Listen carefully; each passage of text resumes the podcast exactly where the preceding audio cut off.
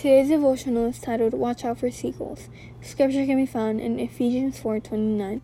Do not let any unwholesome talk come out of your mouths, but only what is helpful for building others up according to their needs, that it may benefit those who listen. My family loves the beach. One summer we went to Hampton Beach in New Hampshire. After setting up, we went down to the shore. The water was freezing. While my brave sister boogie boarded, I relaxed in the sun. I thought about how nice it was to be in vacation, and before I knew it, I fell asleep. Suddenly, something hot and soft hit me. I immediately felt it and turned around. But that was a mistake. I opened my eyes and saw that it was seagull poop.